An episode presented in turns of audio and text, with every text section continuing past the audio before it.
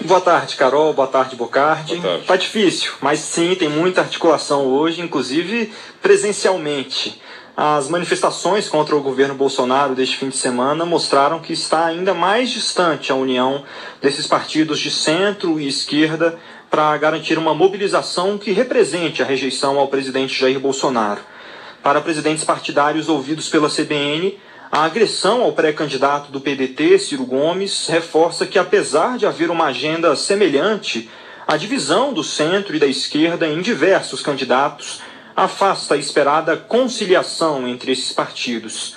O presidente do PDT, Carlos Lupe, afirmou que a agressão contra Ciro foi infantil, antidemocrática e perigosa, e reforçou que, apesar de ter sido aliado do ex-presidente Lula, o partido tem o direito de construir uma alternativa para o país em 2022. O presidente do Cidadania, Roberto Freire, acredita que houve um progresso das manifestações organizadas pelo MBL para dessa é, que ocorreu no fim de semana. Mas para ele é difícil unir, especialmente o PT e movimentos sociais aliados ao Partido dos Trabalhadores, porque, ele sustenta, esses grupos não querem realmente o impeachment de Bolsonaro. Ficou evidente que você tem, nesses movimentos sociais, e alguns partidos eh, mais à esquerda, é uma visão que não coincide com o objetivo maior, é, pelo menos a, a, quase totalidade dos partidos de oposição a Bolsonaro, que é o impeachment ou efetivamente uma oposição que amplie, que não discrimine, que não vete. Você tem alguns setores que claramente discriminam, são contra a frente ampla, querem excluir, no grupo de nove partidos de centro-esquerda que se juntaram para soltar notas e convocar manifestações, há ao menos três pré-candidatos à presidência em 2022. Isso ampliando um pouco mais, trazendo para esses partidos que é, fazem ali a oposição já declarada ao governo Jair Bolsonaro. Tem também o PSDB, que está programado para ter prévias é, já, em, já no próximo mês para decidir quem deve ser o candidato à presidência do partido.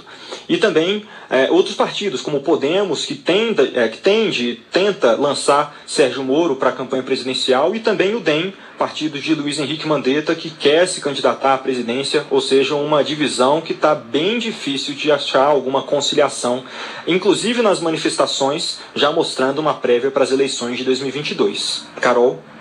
O César, e o ex-presidente Lula está essa semana em Brasília para algumas conversas, né? Qual é o papel dele nessas articulações? Pois é, cara, o ex-presidente Lula está aqui em Brasília e já tem uma série de reuniões marcadas e algumas inclusive já feitas com presidentes partidários e algumas outras importantes lideranças políticas aqui de Brasília. Nessa manhã, Lula se reuniu com a bancada do PT na Câmara e no Senado. A CBN apurou que nessa conversa o ex-presidente defendeu que o PT deve liderar o debate público em assuntos como fome, inflação, pandemia e desmatamento. Lula também ressaltou que deve chegar ao segundo turno e que, naturalmente, os partidos de centro e esquerda devem se aliar ao PT para evitar a reeleição de Bolsonaro, repetindo aquela ideia é, de Lula de que não há uma, um espaço para uma terceira via e que a eleição deve ficar entre ele e o presidente Bolsonaro. É, assunto, então, discutido novamente agora com os deputados e senadores do PT.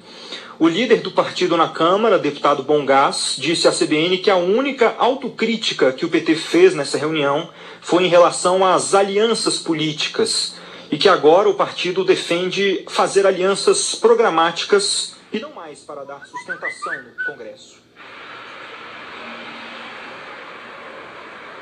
No Brasil, tem o seguinte, nesse momento, o Lula vai estar no segundo turno.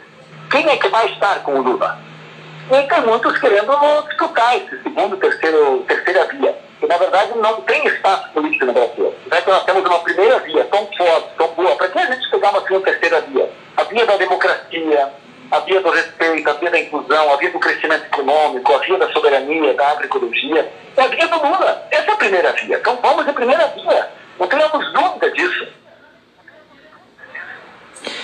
E Carol, engraçado é que apesar dessa fala de que agora as alianças têm que ser programáticas, alianças de agenda e não mais essas alianças para dar sustentação política no Congresso, Lula já tem marcado encontro com políticos do MDB, como o ex-presidente do Senado, Eunício Oliveira, Edson Lobão e Romero Jucá.